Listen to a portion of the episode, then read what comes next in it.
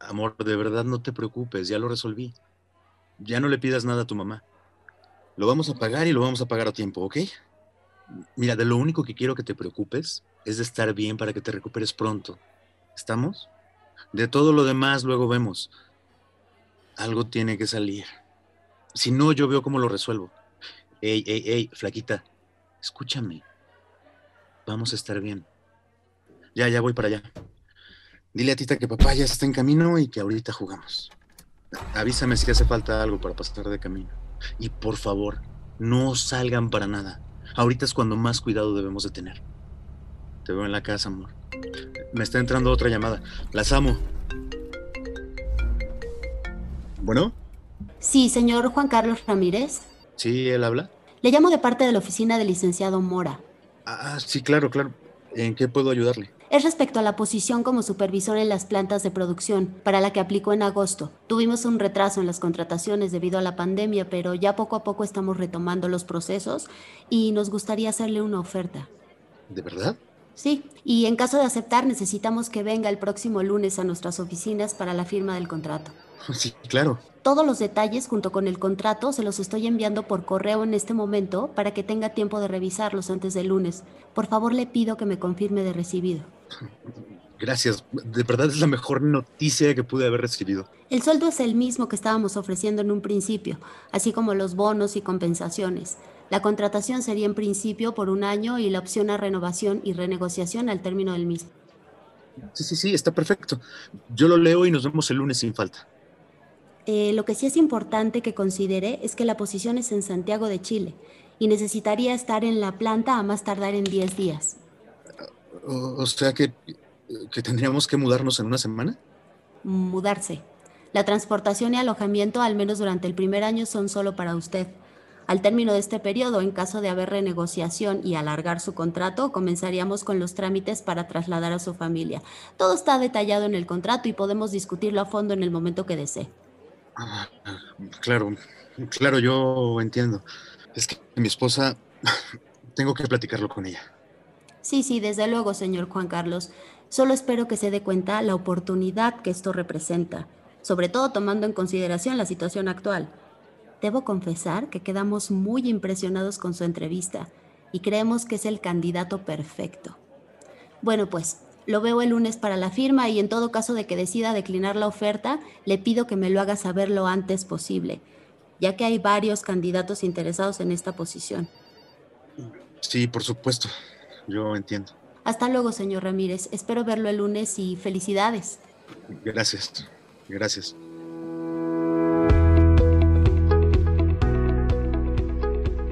Hola amigos de Flor en Lodo, bienvenidos a este segundo episodio. Mi nombre es Víctor Salinas. Y mi nombre es Cintia Calderón y estamos muy contentos de que hoy les vamos a hablar acerca del éxito. Pero no nada más de esta parte luminosa que todo el mundo habla, ¿no? Y que romantizamos, no, sino justo de las pérdidas que vamos dejando en el camino. Cuando tenemos la fortuna de hacer nuestro sentido de vida, de realizar nuestra misión de vida y el mundo no los reconoce.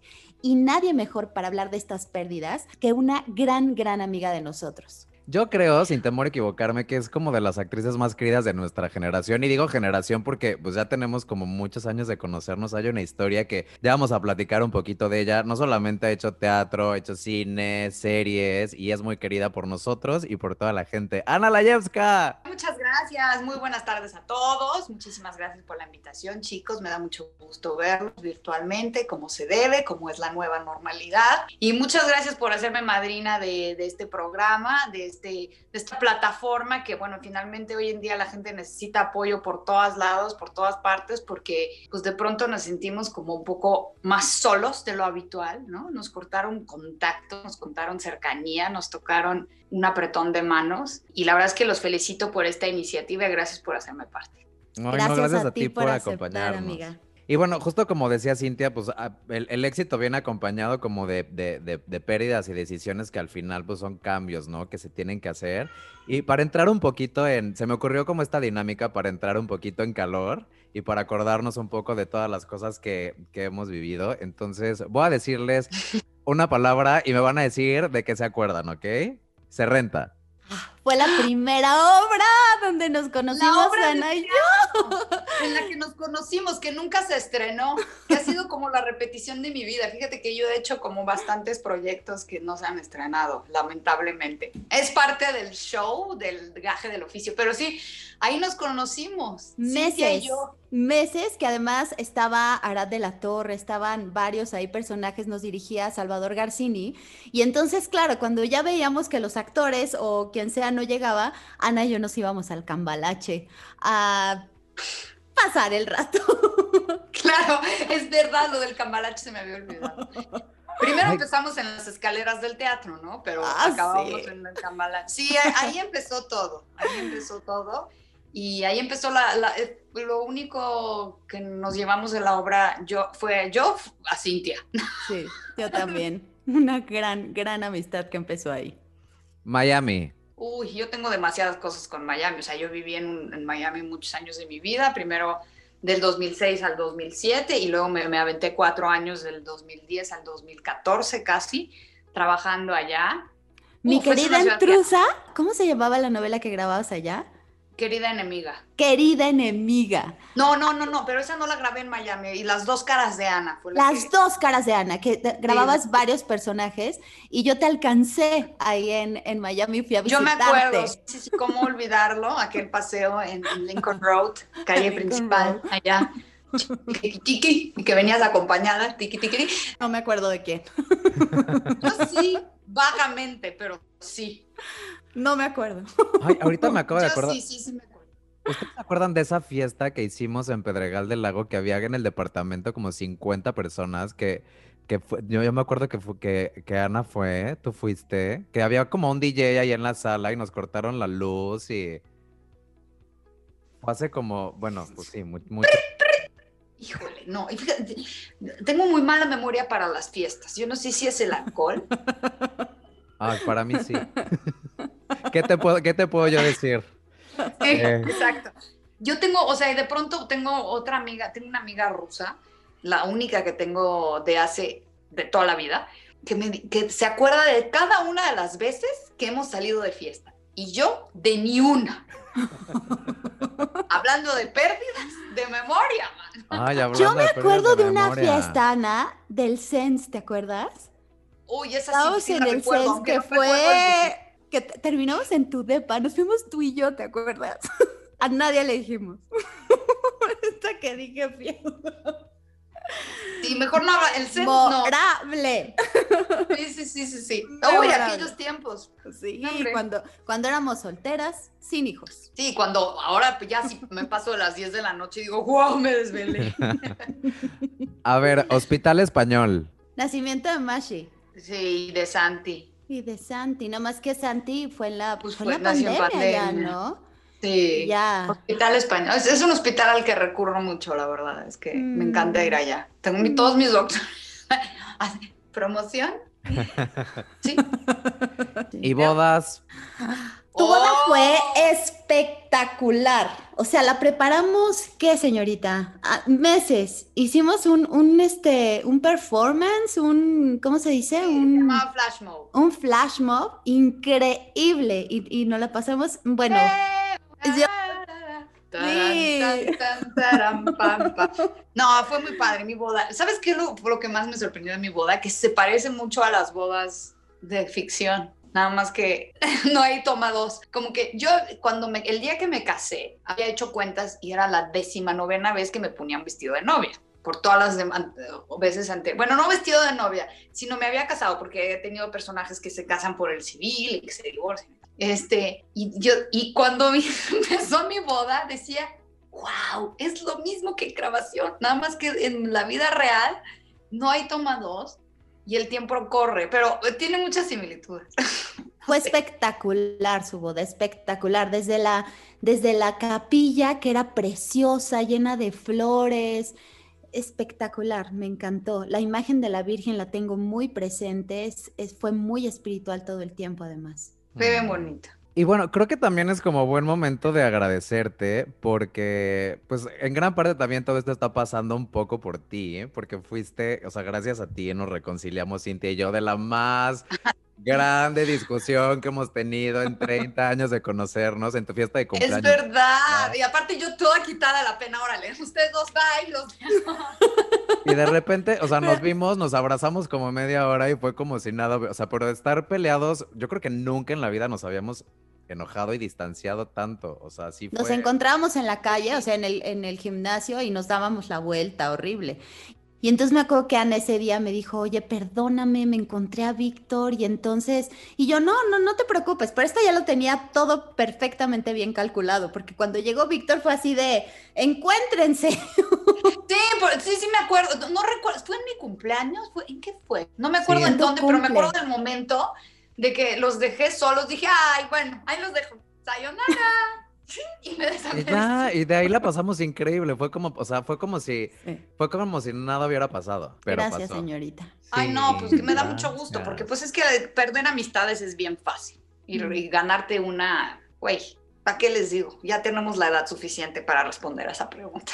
Así es. Sí, así, es. Oye, ahorita que estábamos platicando de Serrenta, dijiste algo que me llamó muchísimo la atención, porque como que siempre, obviamente lo que nos toca ver a nosotros como público son todos los proyectos que sí se hacen, pero, pero ¿cómo te marcan como actriz todos esos proyectos que les dedicas tiempo, memoria, esfuerzo y que de repente por X o Z no pasan? Ay, la verdad sí es triste. O sea, no te lo voy a negar porque pues finalmente este trabajo, el trabajo del actor no existe sin la otra parte, que es la parte del público, ¿no? Porque pues de nada me sirve ponerme a, darme piruetas en esta habitación del hotel si nadie me ve, ¿verdad? Digo, lo puedo hacer por gusto, pero el chiste es tener siempre la respuesta de, de alguien. Y sí es triste. Y por que oye, me ha pasado varias veces que los proyectos no salen. Son cosas que suceden, son cosas que no puedes controlar, eh, porque esta profesión es una ruleta, literal. El que le apuesta a un proyecto es un, es un alguien arriesgado que le gustan los juegos de azar, porque nunca sabes lo que un proyecto le puede pasar.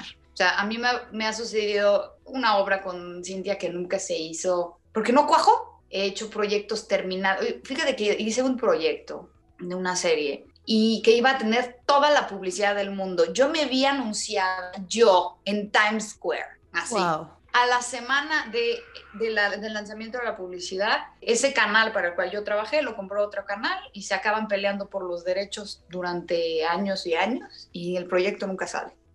¿No? Entonces es una, una carrera en donde nunca puedes dar nada por sentado. Nada es nada. O sea, nunca sabes ni qué va a pasar, ni, ni qué desenlace va a tener, ni nada, es vivir el día a día, como que sí te, te enseña un poquito a resolver en el momento. De hecho, pues la ficción es estar en el momento, es estar en el presente, ¿no?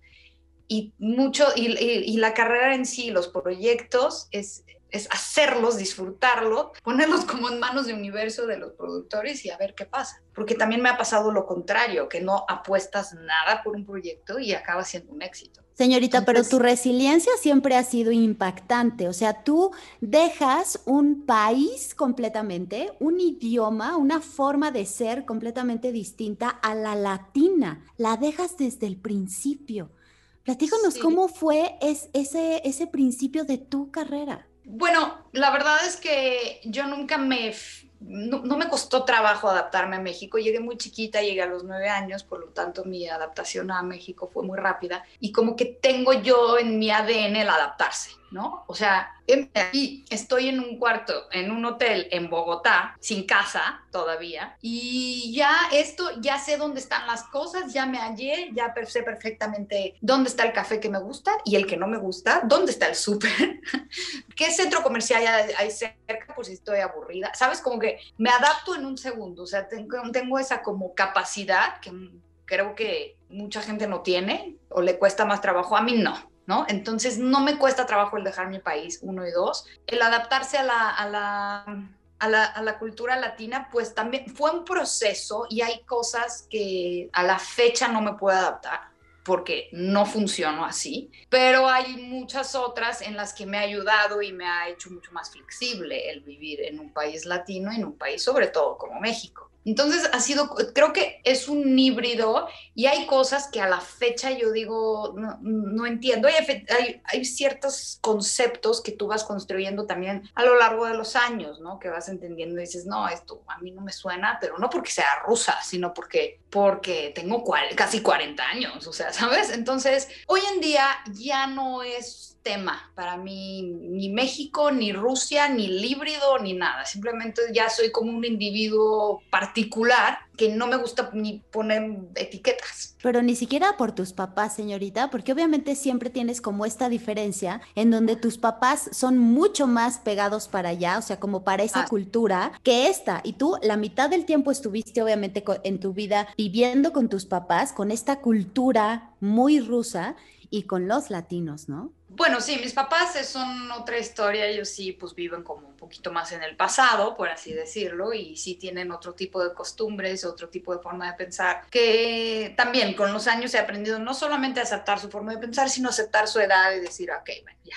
no discuto, sí, mamá, sí, sí, sí, lo que nos pasa como a la mayoría.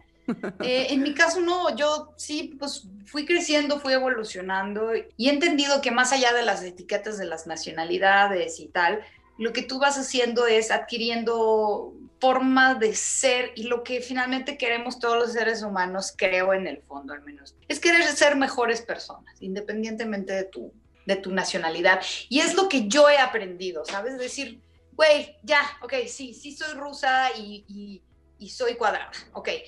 Bueno, pero eso a lo mejor no necesariamente tiene que ser malo, vamos a ver las cosas positivas de esto, pero ¿qué me puede hacer mejor persona en este caso? Entender a la otra persona, independientemente que soy cuadrada, entonces Ana, vamos mejor irnos por el ser mejor ser humano y quitarnos la etiqueta de que a fuerza tengo que ser cuadrada porque soy rusa, no sé si me estoy enredando un poco. Eres hermosa. No, pero es, ir un poquito adaptándote y, evolucionando.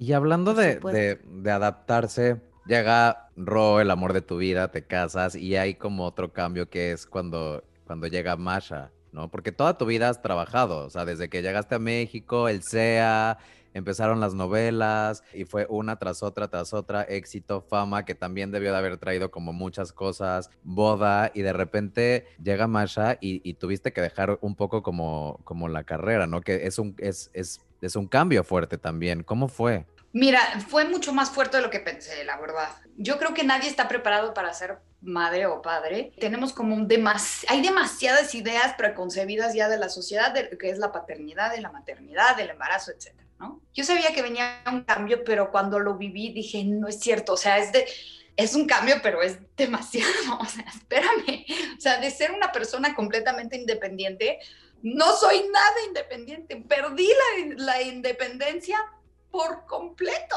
O sea, al principio fue duro, la verdad, no lo voy a negar, porque no me esperaba eso. Sabía que venía un cambio, pero el experimentarlo no es, eh, no es lo mismo que te lo cuente. Conforme fue pasando el tiempo, me fui adaptando un poco a poco y me fue cayendo poco a poco el 20. Lo que sucede a veces con la paternidad, siento, es que nadie te da como el tiempo de asimilarlo. O sea, literal, sales con un paquetito del hospital, órale vas, y espérate, y, la, mujer que viene toda madreada porque acaba de parir, ¿no? Sin haber descansado y todavía con el catéter por ahí metido, ¿no? Entonces, y, ya, y sales y órale a cuidar y a no dormir y la leche y la temperatura y, el reflujo y dices, espérame, la vorágine y, y, entonces te ves en el espejo y traes los pelos así, entonces es, es duro, ¿no? Estamos acostumbrados a las mieles, ¿no? De, ay, es increíble, no, no, no claro, existe también esa parte, pero en mi caso no fue de, ay, ya nació, ay, qué padre, uy, amor. No, para mí fue paulatino. Yo empecé a enamorarme de,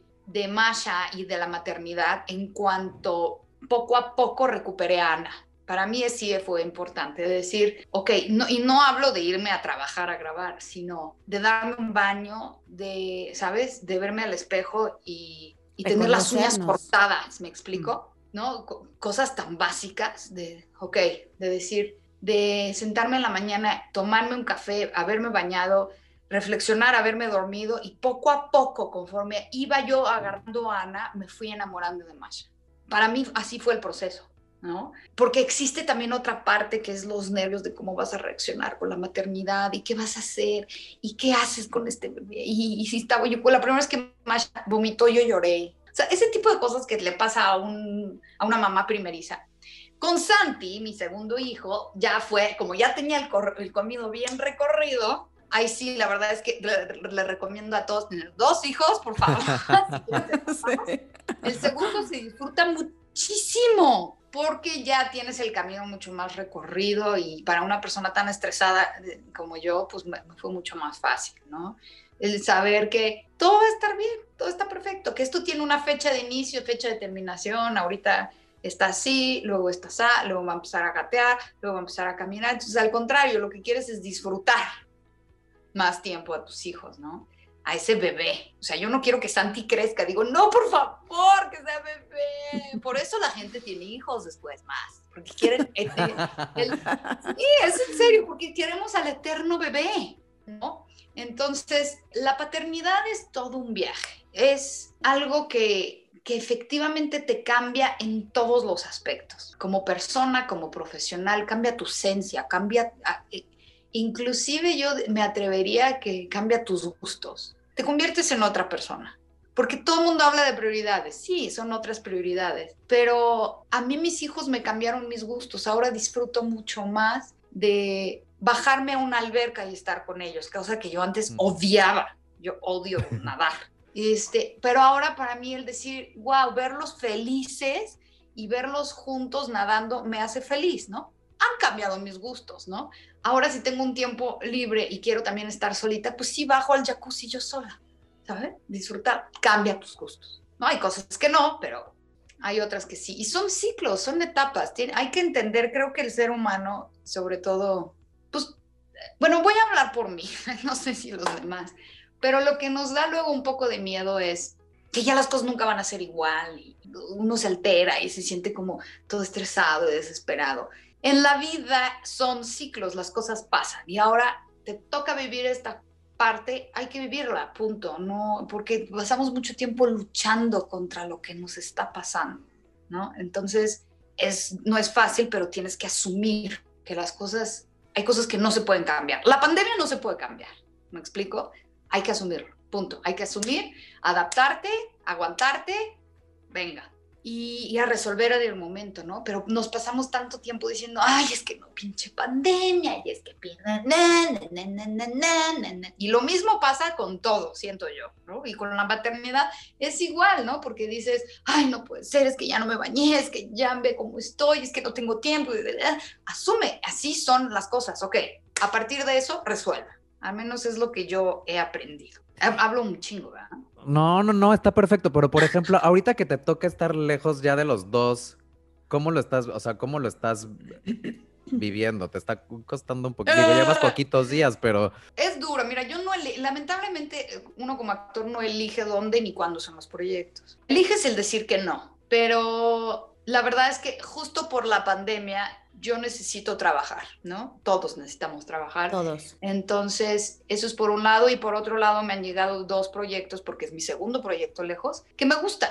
Son dos proyectos que me llaman la atención como actriz y chin, ni modo, llegaron cuando me acabo de convertir en mamá. ¿No? También son dos meses, ¿no? Entonces pones en una balanza el, ok, bueno, son dos meses, que es algo que te va a dar eh, el, la proyección que tú quieres, porque yo no voy a negar que sí me gusta que vean mis proyectos, ojo, estoy ciscada con muchos que no salen, ¿no? Y me gusta ejercer mi profesión, yo disfruto muchísimo mi profesión y qué bendición que yo lo pueda ejercer. Entonces, claro, está la parte de decir, claro, que quiero trabajar. Uno, dos, la parte económica y bueno, ching, me, me, toca hacerlo fuera. Em, la ventaja o la desventaja de trabajar como actor es que no tienes tiempo. A ver, eh, el día lunes que empiezo a grabar, me toca el set, que es mi set, y tengo 11 escenas. empezaré maquillaje a las 7 de la mañana y terminaré a las 7, 8 de la noche. ¿no? Tengo que llegar a mi casa, aprender de 11 escenas larguísimas, tengo que repasar para el día siguiente, cenar, tratar de dormirme para el día siguiente estar pilas, ¿no? Porque finalmente un actor necesita mucha energía para ejercer su profesión. Hay algunos que no lo hacen. Yo, a mí sí me gusta estar al 100. Entonces, Para ese entonces ya te dan las 11 de la noche y ya te tienes que dormir para estar al día siguiente. Entonces no hay tiempo de hacer otras cosas. Entonces, ¿qué tipo de calidad de tiempo le das a tus hijos? Ninguno, nulo, ¿no? Entonces, sí, estoy sin mis hijos y sí los extraño mucho y me van a venir a visitar, pero estoy viendo en el momento en el que yo esté más disponible para darle la calidad de tiempo que ellos se merecen, no para, para que vean a una mamá ahí este, de, es que, a ver, no puedo, es que, Ana, baña, es que no puedo, es que la, cena, es que tengo que repasar mis diálogos, entonces es un caos, que ni haces bien una cosa, ni haces bien otra cosa, ¿no? Entonces muchas veces no es la cantidad, es la calidad de tiempo.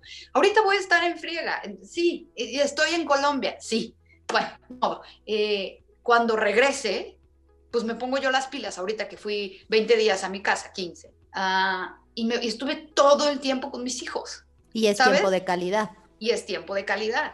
Entonces, claro que los extraño, claro que me hubiera gustado tener la infraestructura para y el dinero para traerlos aquí con una nana, con el con la mamá, este, con la abuela, perdón, este, con el esposo, pero pues la verdad es que no, tendría que, la producción no te paga más de un boleto, ¿no? Tendría que eh, contratar a alguien de confianza, que también es un rollo, contrata a alguien de confianza que se quiera venir contigo a Colombia a cuidar a tus hijos y que estén con la, todo el día con alguien de, que a lo mejor es una persona que no es tu mamá, ¿no? Y la abuela, pues, pues también es... y cambia la rutina a un niño de, de tres años por dos meses, también es, complicado. Es, hombre, cualquier extremo es malo, pero lo que estoy tratando de justificar es que no hay tiempo, no les doy, no les daría tiempo de calidad. Y segundo, es poco tiempo. O sea, la vida de Santi, a lo mejor dos meses mucho, pero la vida de Masha no es tanto porque ya es una niña un poquito más adulta, ¿no? Y ni modo, ya regresaré en marzo y voy a estar con ellos full time, ¿no? Y es bien raro que te toque trabajar fuera, o sea, la verdad es que coincidió. Ay, disfrútalo muchísimo y gracias por medio de, en medio de todo este caos, hacerte tiempo para nosotros, porque sabemos que estás ahorita justo en friega con el arranque. Ya, ya para, para cerrar un poco, porque justo es como de lo que se trata Flor en Lodo, eh, si puedes compartirnos, ¿cuál ha sido la pérdida que más te ha marcado? Ay, la pérdida. De cualquier índole, ¿no? Cualquiera. Ay, Dios, qué difícil pregunta, déjame pensar. Pues yo creo que eh, una buena relación con mi papá no tengo una buena relación con mi papá y sí ha sido un proceso muy duro para mí porque tuve que aceptar ciertas cosas de él y entender que no somos compatibles en algunas cosas y, y dejarlo por la paz. Sí, lamentablemente sí, pero bueno, hay relaciones que es preferible mantenerlas a distancia aunque sea tu familia. ¿No? Amo mucho a mi papá, pero, y, y si estoy ahí para lo que necesite, pero prefiero el día a día omitirlo las más veces posible. Señorita, gracias, gracias por dejarnos ver a esta mujer maravillosa que yo tengo la fortuna de vivir siempre. De verdad, gracias. Este, este era el sentido, ver a esta mujer completa, plena, maravillosa que eres. Gracias por ser la madrina de este programa. Te Ay, no, no, no, muchas gracias a ustedes por considerarme. Toda la suerte del mundo. Por supuesto, cuenten conmigo en la medida de lo posible. Este, si queremos volver a repetir, siempre se puede. Eh, como hoy, ¿no? Que te di como opciones de mañana aquí pasar, pero bueno, preferí hacerlo hoy porque te digo que hace rato me avisaron de un ensayo y así pasan las cosas, ¿no? Entonces, muchas gracias a ustedes y, y suerte con esto. ¿Dónde se ¿dónde lo podremos ver? Ay, lo vamos a poder escuchar en, Spotify, en, los podcasts de iTunes, en cualquier plataforma para podcast y, en YouTube lo vamos a subir también. Súper, ¿no? Bueno, can't wait. Ay, me encanta vernos grandes. Se han pasado como tantos años y saber que hemos como para bien o para mal madurado en muchas cosas, en otras no, pero que estamos como en el camino y que podemos abrazarnos y que podemos compartir yo creo que eso es como lo más valioso. De verdad, muchísimas gracias por este ratito, porque pues lo más valioso es el tiempo, ¿no? Entonces darnos tiempo para estar. Ay, muchas gracias a ustedes. Te Aún no nos podemos abrazar, pero sí. Pronto podremos. Gracias por acompañarnos. Esto fue Flor